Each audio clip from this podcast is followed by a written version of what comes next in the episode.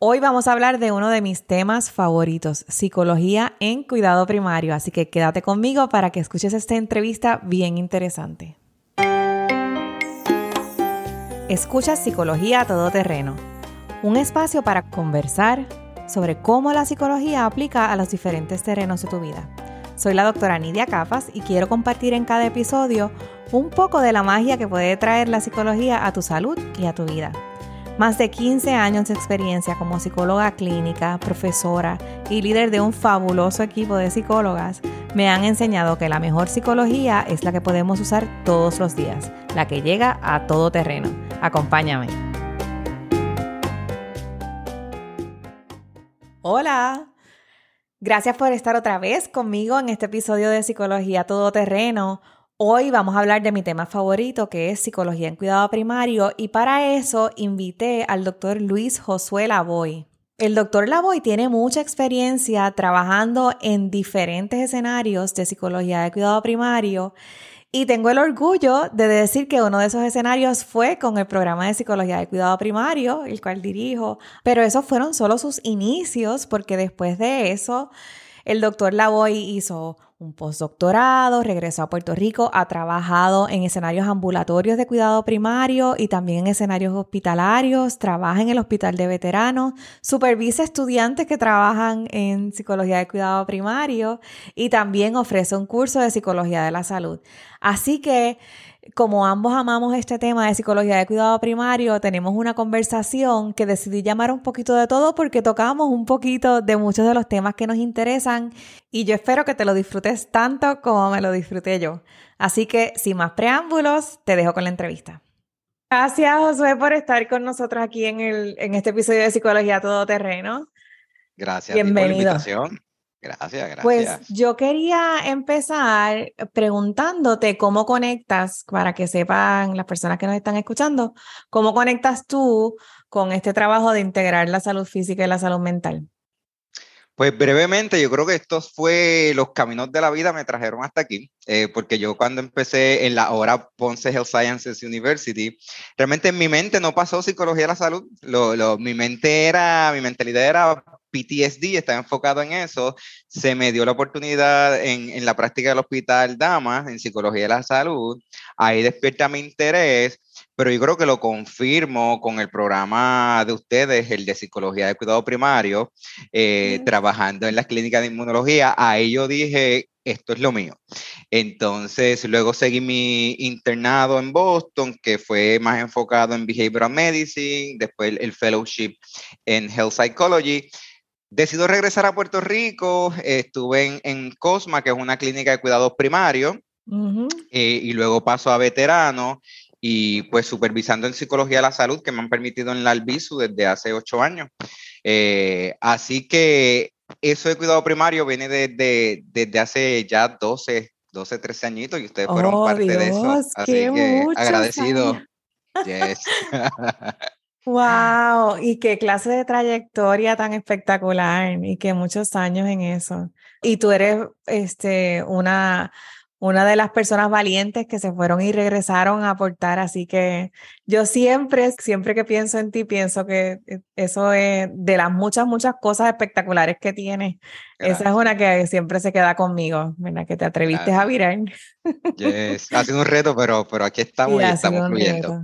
Pero que en muchos sitios ha estado de, en, en, todo tipo de lugares, así que con esa experiencia, cuéntame, ¿qué es lo más que disfrutas de ese trabajo clínico, de, integrándote con equipos médicos? Yo creo que es el reto diario de, de, aprender algo nuevo todos los días. Y pues yo tengo la, la, bendición y vivo bien agradecido de que trabajo en distintos escenarios. Eh, por ejemplo, en el hospital de veteranos trabajo en una clínica de cuidado primario eh, y obviamente allí el escenario es más enfocado en lo que es psicología de la salud, en psicología del cuidado primario, y luego de eso estaba supervisando hasta los otros días estudiantes en el hospital de trauma de centro médico. Así que la dinámica era distinta, aunque psicología de la salud, pero algo totalmente distinto. Un hospital y el otro una clínica de cuidados primarios. Así que la dinámica es bien distinta. Y al ser bien distinta es como que todos los días es un reto diferente. Yo creo que me gusta mucho eso, lo que se aprende, yo creo que es lo que uno aprende de otras disciplinas, y lo que otras disciplinas pueden aprender de nosotros, los psicólogos en cuidado primario. Y yo creo que como poco a poco uno va viendo al paciente de manera integrada y uno ver esa evolución de, de cómo se dan esas discusiones de caso, cómo tal vez el médico no comienza tal vez un tratamiento antidepresivo sin primero que pase por psicología para ver cómo están esas escalas. Eh, yo creo que es la evolución que hemos tenido, la dinámica del día a día, el aprendizaje. Yo creo que, que ningún día es igual al otro cuando uno trabaja en esto, porque es bien dinámico. Así que yo creo que eso me lo disfruto, me lo disfruto mucho. Sí, y yo creo que lo estás proyectando súper bien porque lo dices y se siente como divertido. Es que esa cuestión como que no hay, no hay momentos aburridos, hay mucha actividad, está bien dinámico como tú dices, y si ese ha sido también siempre retroalimentación que, de, que recibimos de los estudiantes y de la gente que, que le gusta este campo, eso es una de las cosas. Después que lo hacen, no se pueden imaginar estar tranquilitos en una oficina todo el día. Total, totalmente. De hecho, eso le digo a los estudiantes, cuando una vez empecé esto, que, que le tomé el piso, que me gustó, es como que, y respeto muchísimo este, lo, lo, que es la psicología tradicional y me encanta. Eh, eh, y muchas veces uno termina haciendo de eso, pero ahora mismo como que no me imagino el yo estar tal vez una hora en el consultorio porque ya, ya entendí cómo la dinámica es distinta y me gusta, me la disfruto. Así que yo creo que uno se lo disfruta en distintos escenarios y pues aquí en cuidado primario pues encontré mi casa. Y entonces has tenido la oportunidad de hacer trabajo en hospital y también en clínicas ambulatorias y no sé si, ¿qué opinas sobre cómo se da diferente eso para ti? Mira, yo creo que eso es una, una dinámica totalmente distinta, aunque es psicología de la salud, uno tiene que entender de que psicología de la salud se aplica de manera distinta en cada escenario. Por ejemplo, en cuidado primario, al ser cuidado primario, que es ambulatorio, me da tal vez más oportunidad de estar con el paciente los 25 minutos, 30 minutos, el completar eh, un protocolo terapéutico, el CBT, que si el FACT, pero entonces ya un hospital, la dinámica es totalmente distinta. Yo tengo que abrir con un paciente y cerrar en una misma sesión de 10, 15 minutos, porque a lo mejor el paciente se lo van a llevar para un estudio, para una cirugía. Así que yo tengo que hacer intervenciones cortas, tal vez más basadas en motivational interviewing, integrar a la familia. Así que es bien dinámico, bien corto y uno tiene que imaginarse como que el paciente que yo estoy viendo aquí hoy, a lo mejor no lo veo mañana por distintas razones. Así que la intervención es más corta, más dirigida en cuidado primario, aunque es corto también, uno tal vez se puede tomar la oportunidad de completar un modelo terapéutico en su totalidad. Yo creo que e, e, esa es una de las diferencias mayores que, que he visto eh, y uno de los retos, pero que me gusta muchísimo. Sí, eso es parte de lo divertido, ¿verdad? Y de lo retante. Y afortunadamente ya está saliendo también más evidencia que eso es distinto de antes sobre, sobre lo valioso de las intervenciones, aunque sea una única intervención, ¿verdad? Que es un trabajo que hemos estado haciendo hace mucho tiempo pero ya empezamos a tener evidencia de que eso funciona, así que, y, eh, y además es divertido y retante, así que eso está súper chévere. Sí, no, y, y es súper diferente, por ejemplo, en, lo que es cuidado primario versus lo que son clínicas especializadas, lo que es un hospital especializado versus un hospital general. Así que es entender la, la dinámica de, de cada lugar y adaptarse a ello, pero es fascinante. Mm, y hablando de eso, pienso que la persona que nos escucha, si está interesada, por ejemplo, en entrar esto, está empezando en el campo o tratando de, de fomentar la integración en su centro, ¿verdad? Porque no todos los centros están en el mismo punto donde ya están integrando todo el equipo. ¿Por dónde tú empezarías? ¿Cómo, tú le hablas a tus estudiantes de cómo uno empieza a, a entender este mundo y educarse un poquito más? Eh, yo creo que el, primer paso, tratar de cómo yo dirijo a los estudiantes que han pasado por mi supervisión o por la clase que, he dado, es entender que la psicología es maravillosa, pero es mucho más de lo que tal vez se nos inculca tradicionalmente. Eh, y es uno tal vez desde ahí empezar a cambiar un chip eh, y entender de que yo puedo hacer una única intervención y es valioso, de que yo puedo estar 20 minutos con un paciente y es valioso, de que yo no tengo que buscar psicopatología en un paciente porque psicología de la salud también nos enfocamos en la prevención yo creo que cambiar y entender de que psicología es mucho, mucho más allá de la psicopatología. Es entender de que nosotros somos parte de, de, un ser humano que es que abarca términos biológicos, factores psicosociales, espirituales, etcétera. Y yo creo que es ampliar esa visión para luego entonces poder implementar los modelos terapéuticos de psicología de la salud, pero yo creo que uno tiene que empezar a cambiar el chip de lo, de lo tradicional, que sigue siendo importante, ampliarlo e incluir otras áreas de la psicología. Sí, eh, no lo pude haber dicho mejor. Me encanta eso que acabas de decir. Es como un marco de referencia, ¿verdad? Que, que lo traemos desde la educación, desde todo nuestro adiestramiento, que eh, está sobre todo la parte clínica, ¿verdad? De los psicólogos clínicos que está bien enmarcado en esa parte de psicopatología y que cuando uno va descubriendo lo maravilloso de la psicología, te das cuenta que trabajar, focalizar solamente en eso es un error. Y, y muchas veces esa misma proyección es una de las cosas que a mí me frustra con frecuencia, que cuando la gente en las comunidades, en el gobierno, cuando el público en general piensa en psicología, generalmente la asocia con enfermedad mental, ni tan siquiera con salud, ¿verdad? Con enfermedad mental. Y entonces pierde la riqueza que tiene la psicología para aportar en tantos aspectos y sobre todo en lo que estamos hablando, que son los aspectos de salud.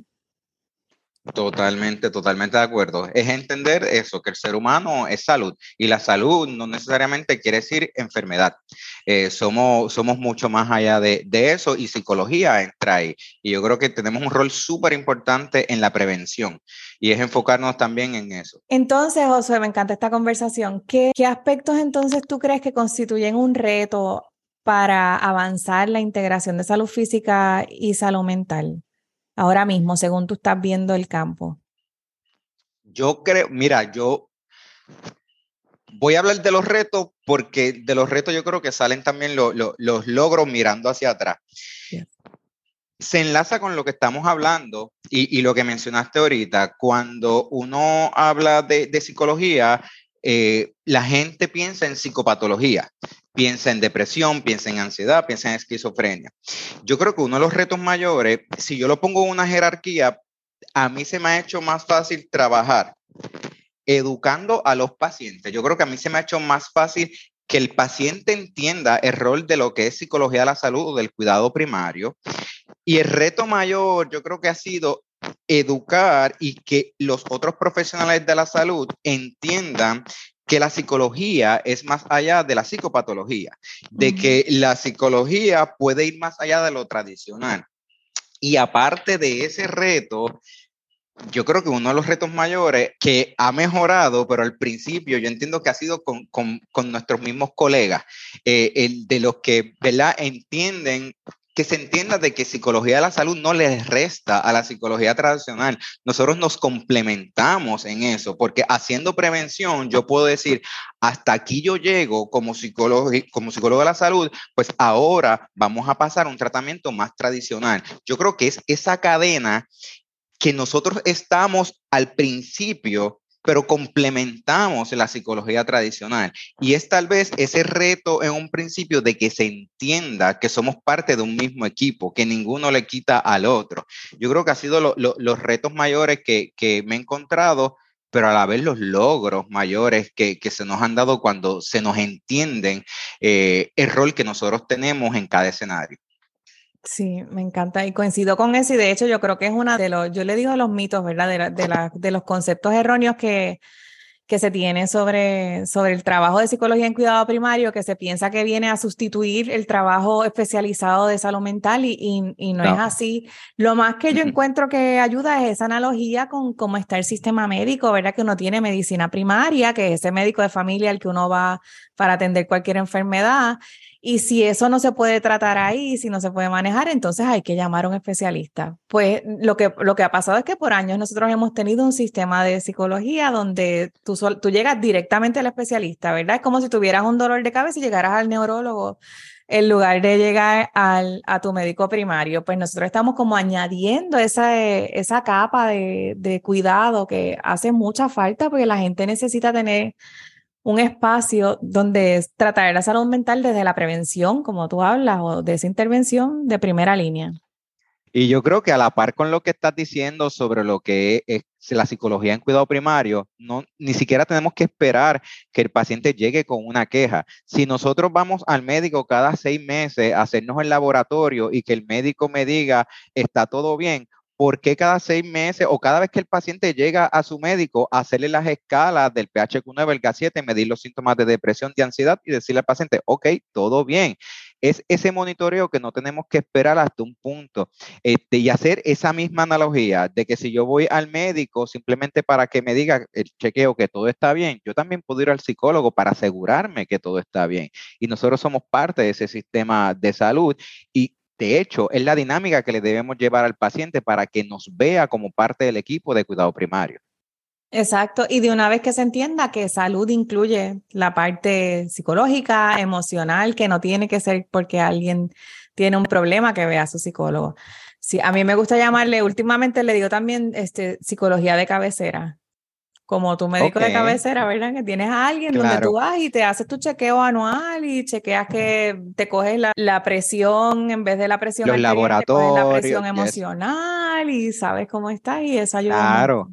De hecho, yo se lo digo así mismo a los pacientes cuando, cuando van a, monitorear, es como que, mira, cada vez que vienes al médico, el médico te manda a hacer unos laboratorios, te lee los laboratorios, pues el PHQ9 y el GAT7, que mide depresión y ansiedad, es el equivalente a los laboratorios del médico. Así que es lo mismo, pero en mi área, para que el paciente vaya engranando y vaya viendo de que somos complemento uno del otro. Me encanta, me encanta todo lo que hemos hablado. Y me quedo pensando, que hablamos sobre los retos, ¿verdad? Y hacia el futuro, a mí me gustaría como pensar cuál sería como el próximo paso, cómo podemos aportar, este, quizás nosotros o cualquier persona que nos esté escuchando que está trabajando en esto, a adelantar este trabajo, a que se presenten más espacios en, Puerto Rico y en Estados Unidos y, el, y en otros lugares. Pues mira, yo creo que antes de, hablar del, de lo que viene o de lo que, que, que los retos que nos presentan y de lo que vamos a lograr, yo creo que es, me gustaría un poquito de lo que hemos logrado. Y yo creo que, que si miramos hacia atrás, cuando, cuando me diste esta entrevista, de realmente yo me emocioné porque es como que, y saqué cálculo y yo, van 10 años, 11 años que yo estuve parte de este programa. y yo hoy me siento y yo me puedo sentir tan orgulloso de lo que hemos logrado a nivel de academia a nivel de práctica. Antes las prácticas en psicología de la salud eran casi ninguna. Ahora podemos ver eh, eh, eh, esa práctica, por ejemplo, en, en la Universidad del Beisu, ya vemos que psicología de la salud es parte del currículo obligatorio de todos los estudiantes. Hace unos años atrás eso no se veía.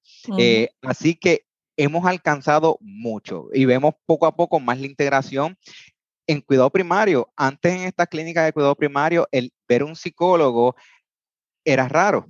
Todo era en estas clínicas grandes de salud mental, se dirigía al paciente. Ahora estamos allí poco a poco. Que tenemos que tal vez refinar unas cosas para hacerlo de manera más integrada, sí, pero ese primer paso lo hemos dado. Así que yo miro eso y me da satisfacción, me da orgullo eh, y a la vez agradezco porque yo vengo de un programa eh, eh, de psicología de cuidado primario donde nos formaron y han formado muchos estudiantes que ahora somos parte de esta ola. Eh, así que, que en esa estamos y lo celebro. En términos de lo que viene, yo creo que es,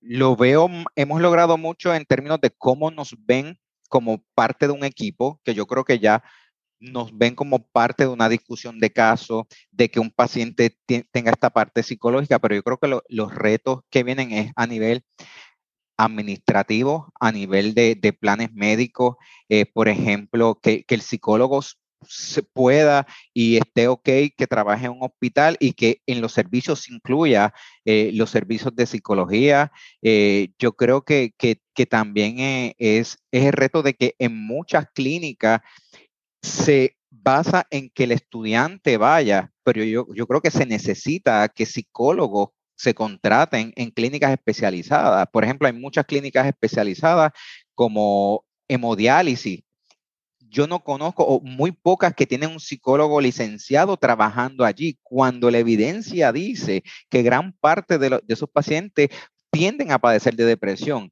Así que, como decimos, se cae de la mata que un psicólogo esté allí.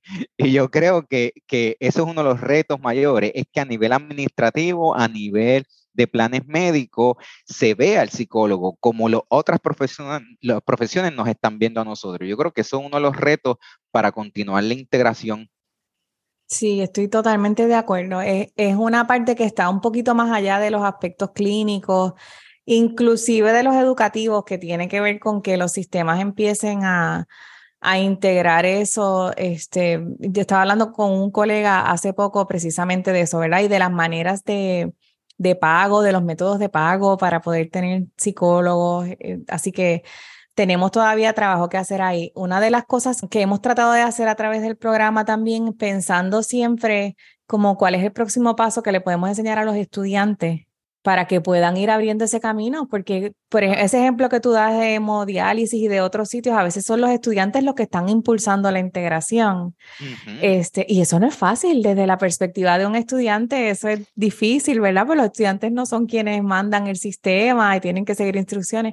Así que una de las cosas que se me ha ocurrido es empezar a integrar el adiestramiento de liderazgo y de administración para que los estudiantes vayan cargados con un poquito de ese conocimiento que les ayude a mover alguna, entender cómo mover algunas de esas piezas. No sé eh, si, si eso te tiene Totalmente, totalmente de acuerdo. Eh, eh, a nivel académico, sí, y nos tenemos que mover de que cuando yo me gradúe, el mundo que me espera cuál es. Entonces, el, a nivel administrativo, el desarrollo de programas, el cómo yo me preparo para esto que estamos hablando, cómo yo impulso un programa en un hospital, en una clínica especializada, porque puedo tener la mejor intención, pero si tal vez no me dan esa formación, me voy a quedar en, ahí y se va a hacer más difícil. Y yo creo que sí, estoy totalmente de acuerdo. Es desde el estudiante, que yo creo que los estudiantes nos mueven mucho, nos mueven muchísimo.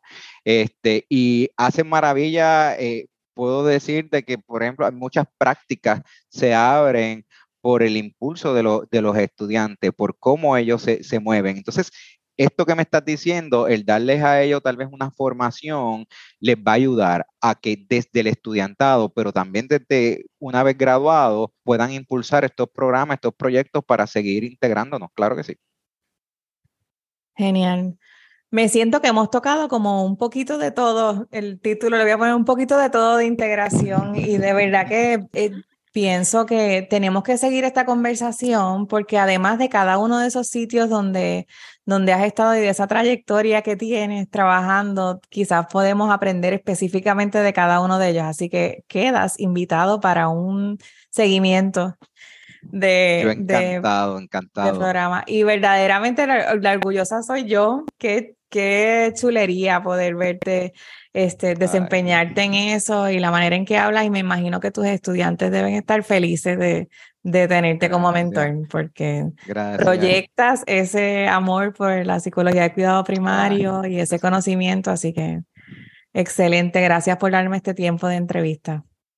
Gracias a ti y siempre, como digo, agradecido de ustedes de haberme los caminos misteriosos de la vida, ponerme con ustedes y entender de que esto es lo mío y lo que yo quiero hacer el resto de mi vida. Así que gracias a ustedes. Muchas gracias a ti.